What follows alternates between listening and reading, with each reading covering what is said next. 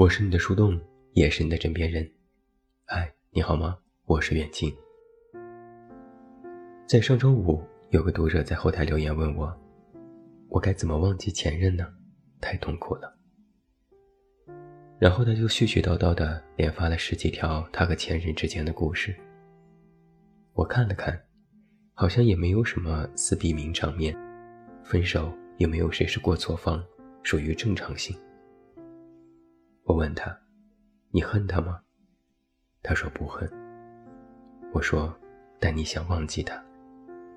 他说：“对，忘记，然后开始另一段新的生活。”我问：“为什么非要通过忘记才能重新开始呢？带着记忆不能吗？”他说：“可能是因为我还爱他吧，但我不想了。”有些时候，在爱情里，爱上一个人很容易，不爱一个人却很难。记住一个人容易，忘记一个人却难。分手之后，大多数人选择对前任闭口不谈，乃至吐槽痛骂，巴不得前任赶紧去死。但是明明有很多人，真实情况是，忘也忘不掉吧。于是，在今天晚上的节目当中，我找了一些愿意和我聊一聊前任的朋友，让他们说了说自己的故事。可能用一句话就能总结：我不爱你了，我装的。第一位分享人是大树，分手两年。他说：“你真的？”要嫁给别人了吗？前段时间，我得知前女友要结婚的消息，是共同好友告诉我的。我这才去他朋友圈翻一翻，发现没有任何迹象表明他有了对象还要结婚。这才意识到，我可能是被他拉入了什么分组。我们之前的分手不是意外，因为彼此都觉得两个人其实并不合适。从人生目标、性格到价值观，其实都有很大的差别。我们也深聊过很多次，也努力了很多次，但可能都是比较倔的性格，谁都不愿意为了对方做出好像是要违背自己人生原则的改变。最后，我们选择和平分手。我还记得分手那天，也是一个初秋，快要国庆了。上海下了好几天的雨，地上永远是湿漉漉的。我和他坐着地铁，把曾经去过的地方又去了一遍，有一种分手的仪式感。我们没有吵架，也没有哭，反倒是一直在笑，心情还不错。他说：“我们要体面一些，哪怕分手也不能闹得你死我活。”我还心存幻想，那我以后还能约你出来吃个饭吗？他摇摇头说：“不了吧，希望我们不要再有联络，也不要再见面了。”我说：“好吧。”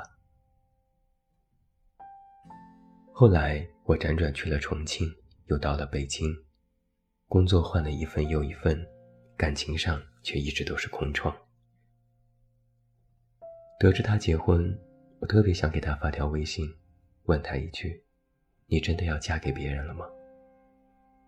想了想，还是作罢。我不想做一件不合时宜的事情，我只能在心里祝福他。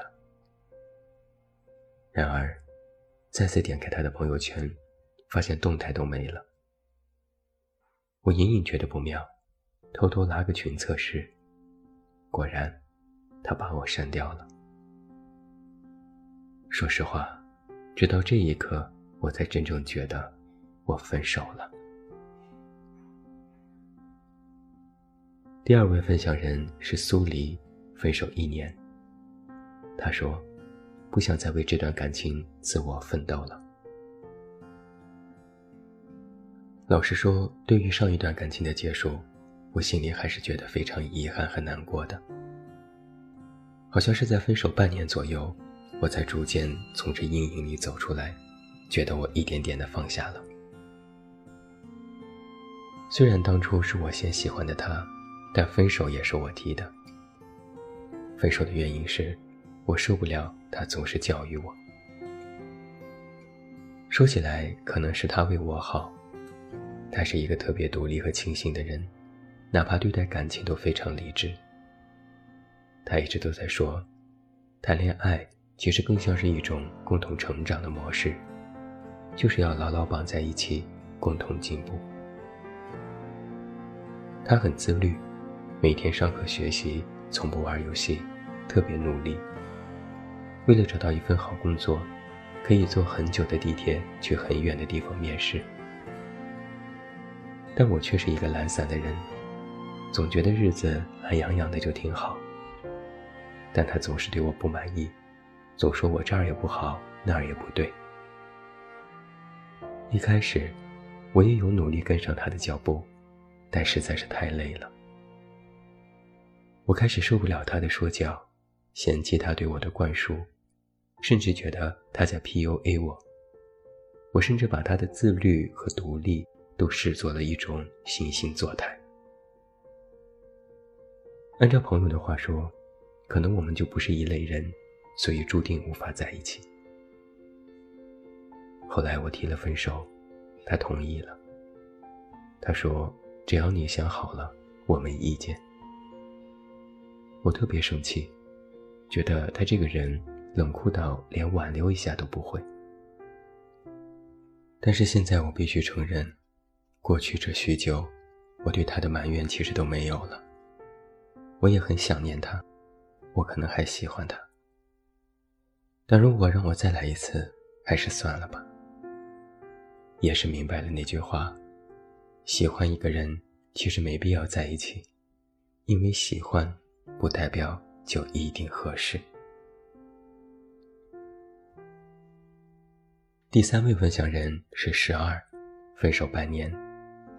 他说，他觉得我可爱，又觉得我孩子气。前段时间，我才决定把前任送我的所有礼物都扔掉了。算是正式给自己上一段失败的感情来一次断舍离。那些礼物其实都是可可爱爱的，小摆件、盲盒、手办、毛绒玩具，想来还是会觉得甜蜜。每一次我傻乎乎的问：“你到底喜欢我什么呀？”他总是会笑着勾我的鼻子说：“就喜欢你可爱呀。”于是我就一直纳闷儿。我真的那么可爱吗？其实我本身算不上可爱，我只是一个没什么特殊经历的普通少女，有点没心没肺，喜欢哈哈大笑，性格比较乐观。但是为了他喜欢的那种可爱，我有时会故意装的可爱，学着撒娇、嘟嘴、卖萌，还会对一些毛茸茸的东西表达口是心非的好感。然后他就会说：“你怎么那么可爱呀？”他是一个有一点大男子主义的人，喜欢什么事情都大包大揽。我也顺从他，反正我这个人也没什么主见，有什么事情他决定，对我来说也是一件好事。我觉得我就一直做他身边那个可可爱爱的小女人就挺好。可后来毫无征兆的，他要分手，任凭我怎么挽留都不行。他说，受不了我的孩子气。分手后几个月，他就找了一个御姐。他还发过一条朋友圈，说我不想努力了。别人都说他是渣男，我也不知道，但我就是忘不了他。第四个分享人是小秋，分手一年。他说，他把所有的社交软件都注销了。我的前任是一个很细心的人，如果我稍微有一点不开心，他都能第一时间感觉到，但他也不会直截了当的来问我，他会想办法让我变得开心起来。有时我故意耍脾气，他也不会生气。就会静静地坐在一边，看着我。等我自知没趣，再过来笑嘻嘻的逗我。我和他谈恋爱，感觉非常有安全感。虽然我们是异地，异地有一个最大的问题是，我们真正相处的时间其实并不多。更多的时候，我们都是在网上交流，打字、语音、视频。我们还有一个共同的微博。上面写一些热恋男女唧唧歪歪的话，但最终我们还是没能熬过去。这可能不是主观感情决定的，而是客观因素。分手是他提的，我表示理解和尊重，因为我知道，他既然能开口，肯定是做了深思熟虑的打算。不到万不得已，他不会说。对于分手，我们都非常痛苦，但都知道长痛不如短痛的道理。直到现在，我都不能回忆我和他的曾经，想起来心还是会痛。前段时间，我发现我们共有的那个微博注销了，他的微博、小红书、豆瓣也注销了，就连微信都注销了。他的老同学偷偷告诉我。他很想我，他想通过抹杀掉一切过去来让自己忘记。我说我知道了。那位同学问我：“你有什么话让我转达吗？”我其实有千言万语，但最后说没有了。你不要告诉他我知道了这些事。有些东西过去了就好，再难也会过去的。其实这话，也是对我自己说的。我早就明白了，唯独爱情，不是靠努力就能得到的。你忘记他了吗？忘记了，可我还没说是谁。这是一个网络上知名的梗，也是很多人对于前任的现实反应。其实有很多人都问过我。该怎么忘记前任？我曾经写过一个标准答案：时间不够长，新欢不够好。但说实话，我也没有一个方法论能教你该如何忘记。而且从我的本意来讲，我从不觉得有过一段感情，有过一个前任，必须要忘记。为什么要忘记呢？因为爱而不得，因为被伤害。因为痛苦和难过，这些看似每一个都是理由，但都不是一个充分必要条件。毕竟很多人事，不是你想忘就能忘的。你可以不再提起，你可以把往事深藏于心，你可以装作一切都没有发生过，但要真的忘记，几乎不可能。而且，凡是经历。都有痕迹。无论你曾经和前任有过怎样的感情经历，都会在你身上留下一些或深或浅的痕迹。那些痕迹或许会伴随你一生，影响了你的人生，改变了你的性格，塑造了你的现在。你哪怕真的决定要忘记那个人、那段情，你也没有办法否定和抹杀这些痕迹。更不可能把你本身的状态调整回以前了。所以，忘记这件事，从实操上来说，就有点得不偿失。终究到底呀，每个人都是别人人生当中的过客。一个人活着，要面对的绝对不仅仅只有忘记，还有更多注定的孤独和忧伤。人生很长。快乐很短，过客很多。与其忘记，我觉得倒不如记住。记住爱本身，记住善良本身，记住那段失去感情里让你觉得美好和真实的东西，然后把他们带入到你以后的感情和人生之中。电影《星际穿越》里有一句台词是。